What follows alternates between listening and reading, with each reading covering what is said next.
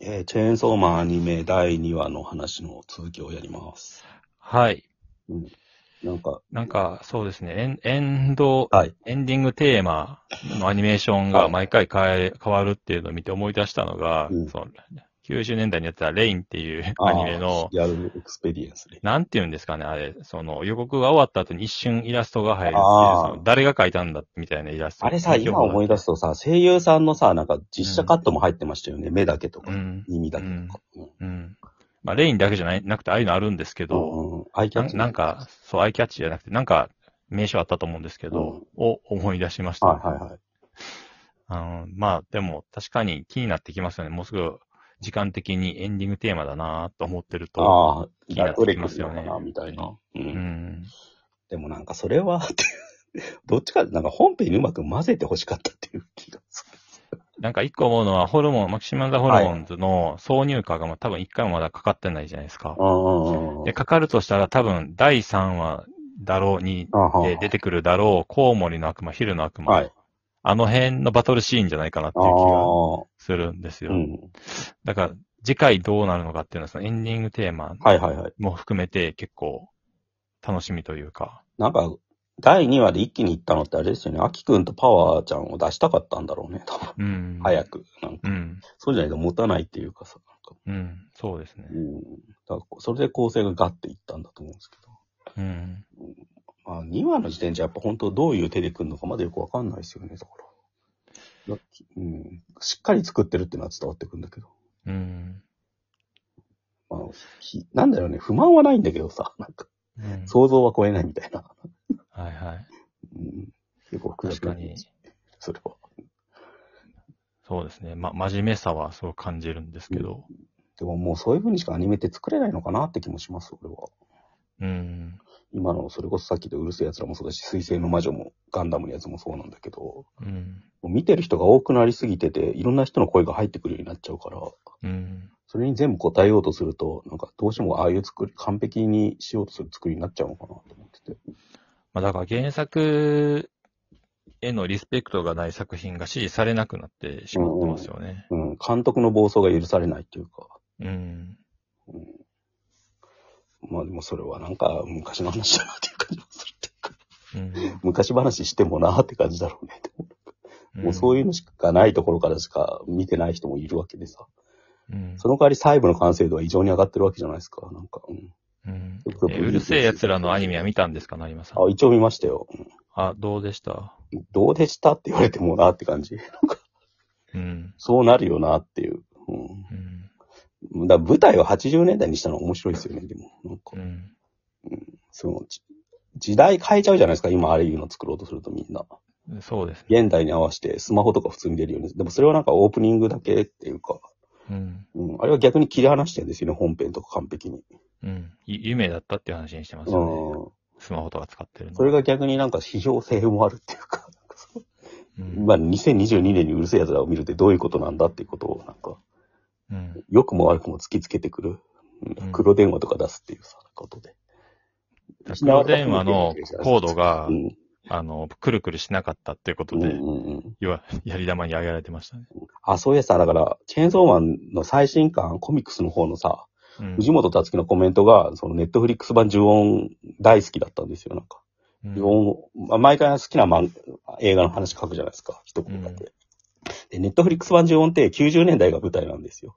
うん。それで、なんか呪音の、で起きたような不可思議な現象が次々起きてくっていう、ある種、なんか架空の歴史ドキュメンタリーみたいな作りになってるんですよね、なんか。うんだからじゅあそなんか謎の開始事件の背後に、その90年代に起きたオウムの事件とか、なんか榊原事件とかがちょっとリリンクしてたんじゃないかみたいな作りになってて。だかうん。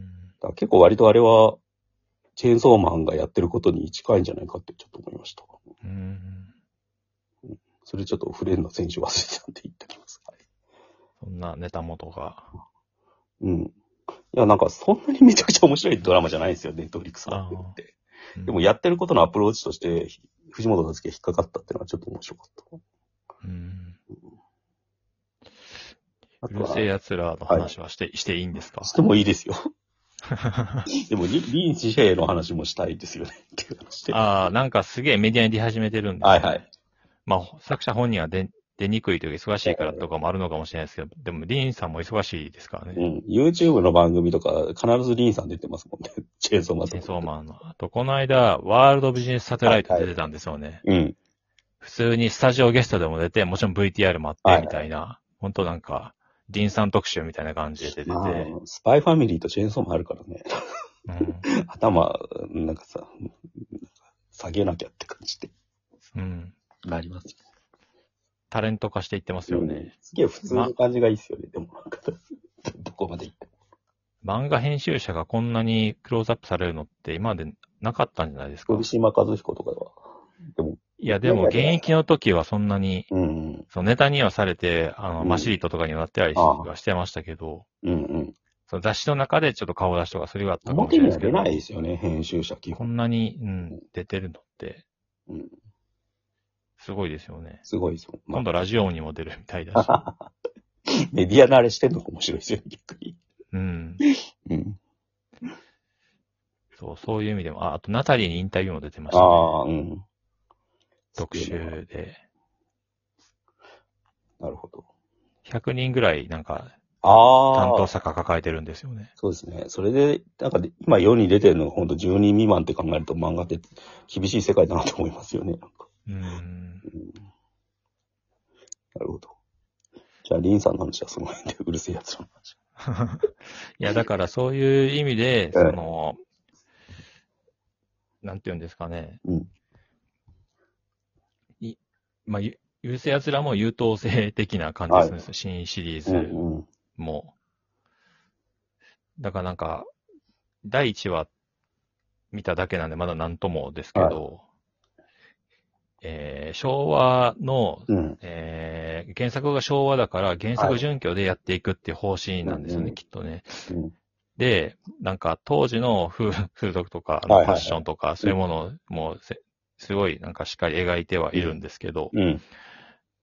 一回その、これいいのみたいな感じで、ワードでトレンドに上がったのが、うん産むんじゃなかったっていう、その、当たるの母親 が、当たるに言う、そはいのはい決め、決め台詞っていうかもう、すごい何回も言う、ずっと言っていく台詞があるんですけど、それがカットされてなかったの、変えられてなかったのがすごいみたいな、逆になんか褒める方向で、ああ。割と言われてたかな。まあ、ダメだって言ってる人も多かったですけど、ああ少なくなかったですけど、うん。とか、なんかその辺の挑戦がありつつ、あと、えっ、と、旧シリアニメのシリーズの第1話だと、はい。えー、最初にその追いかけっこするじゃないですか、はいはいはい男の子をうん。で、俺あれ、アニメの1話しかしみ知らなかったから、そっちが本当の原作でもそうなってんだと思ってたんですけど、なんか街中で、うん。えー、ラムのブラを取って、はいはいはい。ブラを取った瞬間にラムが油断したところを角を掴んで捕まえるんですよね。は旧シリーズのアニメ1話だと。でも漫画原作だと、ブラ取ってから割と2、3日 に逃げ続けるんですよねい。。はあ、はあはあ、うん。で、えっ、と、その、ブラは一丁羅だから一着しかなくて、ずーっとラムがうん手、腕で、えー、父を隠しながら、うん。あの、逃げ続けるみたいな。はい。で、新シリーズはそっちを描いていて、うん。でびっくりしたっていう。へえ、あ、こんなことだったんだ、みたいな。なるほど。うん。なんか結構そっち、げ原作にかなり酔った形に本当になってるんだなっていう。ああ、なるほど、ね。そう。ただ結構声優がしんどそうですけど、はあ、寄せてますよね。うん。あと、俺、個人的に思ったのはすげえ理不尽な話だなって改めて思ったっていうかさ、はいはい。宇宙人の、だから角が生えた女の子がやってきてさ、無理やり結婚するっていい話風に見えるけどさ、うん。支配じゃないですか、あれって基本的にはさ、うん。圧倒的な文明を持った宇宙人がやってきてっていうさ、うん。だからちょっとクトゥルフ神話とかああいうのに近いっていうか、うん当たるってその生贄にされちゃってるしさ、なんか忍ぶとも別れさせられちゃうわけじゃないですか。ポニョですね。うん。だから視点変えるとめちゃくちゃダークな話だなっていうのをね、今更気づいたな、うるせえ奴らはなんか。うん。うん。それをなんかすごく、なんかラブコメ風にしてるだけっていう。うん。うん。それはなんか新鮮だった。でもなんかこのラムちゃん可愛いみたいなはい。意見がすごい多いですよね。ああ、多いね。怖いですよ、俺。でもなんか、いや、俺も全然その、盗聴とかしてるじゃん、あいつ。なんか暴力系ヒロインですよね。うん元祖、元祖ではないかもしれないですけど。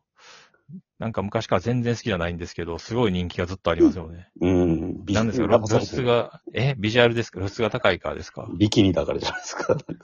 もうどう考えても俺は三宅忍が好きなんですけあど。、忍の方が女としてはいいっすよ、本当に。話せるつうか。 うん。なんか、それがすごい不思議で、うん。なんですよね、昔から。うんあの、おこおラムちゃんの怖さみたいのをさ、全面に打ち出したらやっぱ怖い話になるよね、あれって。怖いですよね。うん。怖いっていうか、なんか、ヒステリックですよね。そうそう。女の理不尽さに付き合う犯みたいな話。うん当たる、多分普通に考えると当たるの浮気癖の方が厄介なんだろうけど、うん冷静に考えるとパワーバランスおかしいなって気づいたっていうか。そうですね。うんいや。しょうもない話なんですけど。で、えっ、と、サブタイトルだけが一気に発表されたんで すよ、動画で。ええで、したしたら、君サリシアとやるみたいで。マジか。はい。え、あれって漫画にあるんですかあ、ありますあります。へえ。なるほあれ名作じゃないですか、そのアニメでも。どな。うん。アニメの印象が強いですね。なんかそう、アニメがめすごい良くて、うん。なんあか、そそれが人気だっていうのを知る前から、君サリシアとだけはめちゃめちゃ好きだったんですよね、普通ええ子供自分かうんうら。ん。そう。じゃあそういうのが結構、どうなんだろう昔のアニメとの勝負みたいになっちゃうのかね。いや、もう多分今の世代知らんから、うんもう関係ないんじゃないかっていう、なるほど。うん、今の人気声優もはやってますからね。なるほど。はい。そうなんか。同じように書き消されるんじゃないかなっていう気がしますね。チェーンソーマンと同じよああ、なるうほに。ぐど。わだぐだ言ってても。はい。かりました。じゃあお疲れ様でした。はい、また来週。また来週